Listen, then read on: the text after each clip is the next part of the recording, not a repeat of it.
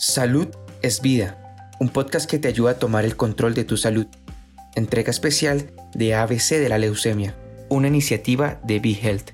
Muy buenas tardes, hoy conversamos con el doctor Joel López, hematólogo oncólogo, sobre la leucemia mieloide aguda versus leucemia linfática crónica. Les habla Mariliana Torres y estoy encantada de estar con ustedes. Buenas tardes, doctor. Buenas tardes y saludos. Gracias por estar con nosotros. Quería que, me hablara un poco sobre estos dos tipos de leucemia y de plano, de entrada, estableciéramos las diferencias entre la leucemia mieloide aguda y la leucemia linfática crónica. Bueno, pues este, primero eh, cabe mencionar, ¿verdad? Voy a iniciar diciendo que es una leucemia. Así que hablemos de que una leucemia es un tipo de cáncer de la sangre, ¿verdad? En que unas células que están dentro de la médula ósea, que usualmente se dividen y dan pie a lo que son las células de la sangre, pues se empiezan a multiplicar de manera anormal. Eso es lo que eh, en manera eh, sencilla es una leucemia. De estas leucemias, que es un tipo de cáncer de la sangre, como, como había mencionado, pues hay leucemias del tipo crónica leucemias del tipo eh, aguda, ¿verdad? Eh, hay varios tipos de leucemia. Específicamente hoy entonces vamos a tocar lo que es la leucemia aguda del tipo mieloide y la leucemia crónica del tipo linfoide. ¿Linfoide o linfática? ¿Es, el mismo término? ¿Se utiliza igual? Sí, podemos eh, intercambiar, ¿verdad? eso, eso, ese nombre, ¿verdad? Lo que deriva es del tipo de células que estamos hablando, que son linfocitos, ¿verdad? Eh, y por eso se le llama eh, de esa manera. Así que inicialmente, pues, cabe mencionar, ¿verdad? Las diferencias entre lo que es una leucemia aguda y lo que es una leucemia eh, crónica, ¿verdad? importante saber, en una leucemia aguda, el tipo de célula que se convierte en anormal es una célula mucho más inmadura, usualmente más grande, causa mucho mayores problemas a niveles agudos que lo que es una leucemia crónica, que usualmente son células ya más, mucho más maduras, usualmente más pequeñas, eh, se dividen menos, por lo tanto, los síntomas pueden ser mucho menores. Y eso, pues, me imagino que lo hablaremos más adelante. Claro que sí. Eh, ¿Se podría hablar que alguna de estas dos leucemias es, la, es grave, es más grave que la otra? Porque cuando nosotros estamos conversando comúnmente, a veces nos dicen leucemia y rápido se nos viene a la mente una sentencia de muerte. Eh, siempre pensamos que la leucemia nos va a conducir a ello. Entonces, de estas dos afecciones de salud, ¿cuál usted entiende que es la más grave? Bueno, ciertamente, eh, la leucemia aguda eh, es de las dos, de las dos que estamos hablando, la leucemia aguda tiene mucho más síntomas y obviamente es algo que hay que tratar con mucho más prontitud, ¿verdad? Eh, así que obviamente la leucemia aguda eh, es algo que es mucho, eh, requiere mucho más tratamiento y el tratamiento tiene que ser más rápido. Usualmente cuando los pacientes escuchan de la leucemia, la referencia que tienen son estas leucemias agudas que requieren un tratamiento rápido, el paciente está bastante sintomático en ese momento Así que ciertamente esa es la leucemia en la que quizás los pacientes le tienen más eh, miedo a tener. Bien, pues entonces vamos a hablar, vamos a separar entonces ahora a la leucemia aguda para entonces hablar un poquito más sobre ello y sobre eh, los pacientes que tienen este tipo de afección de salud. ¿Cuáles, ¿Cuáles son los factores de riesgo y digamos los síntomas que tiene un paciente con posible leucemia en mieloide pues la, dentro de los, ¿verdad? De, de, de las leucemias agudas, el tipo mielógeno es el más común, aunque sigue siendo una leucemia eh, poco común, es el tipo más común en los adultos eh, y es como un por ciento de los cánceres en los Estados Unidos, así que es, bastante poco común.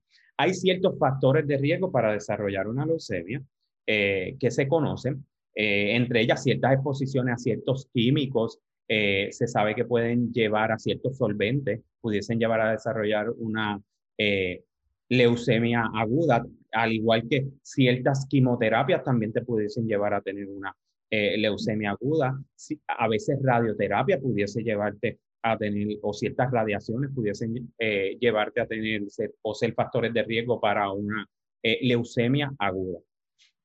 En el caso, ¿verdad?, de, de la predominancia, esto más bien lo vemos en pacientes, en los adultos, son adultos mayores en su mayoría, alrededor de los 65 años, es que estamos hablando de, de este tipo de, de leucemia melógena aguda. ¿Y qué ellos sienten? ¿Cuáles son los síntomas que realmente les dieron la alerta para la revisión? Usualmente eh, la médula, como ya había mencionado, se va poblando de estas células inmaduras y va tomando el espacio de las células normales. Así que inicialmente el paciente puede tener eh, una disminución en su sistema inmunológico y esto lo vemos con infecciones. Pudiesen tener sangrado por disminución en las plaquetas, la, pueden estar cansados porque tienen anemia, ya no estamos produciendo la misma cantidad de células rojas y hemoglobina, ¿verdad? Así que usualmente estos pacientes están mucho más sintomáticos de lo que sería una eh, leucemia, eh, una leucemia del tipo crónica. En las leucemias del tipo agudo, estas células pueden ir ocupando ciertos espacios, tanto en la médula ósea como en otros órganos.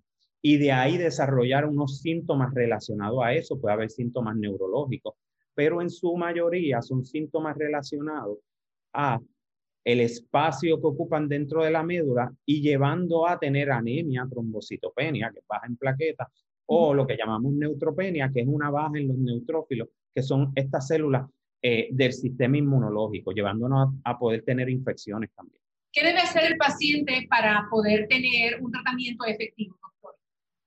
Pues siempre recomiendo a los pacientes con este tipo de condición que sea que el manejo sea a través de un grupo multidisciplinario.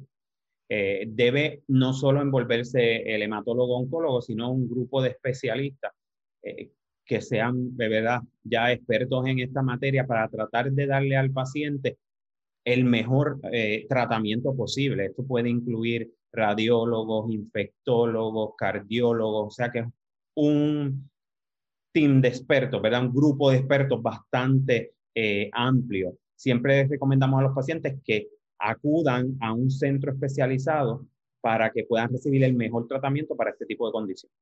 El mismo tratamiento, obviamente hay unas variantes que las entiendo, pero el mismo tratamiento, la misma eh, vehemencia para tratar esta afección de salud la debemos tener con la leucemia linfática crónica?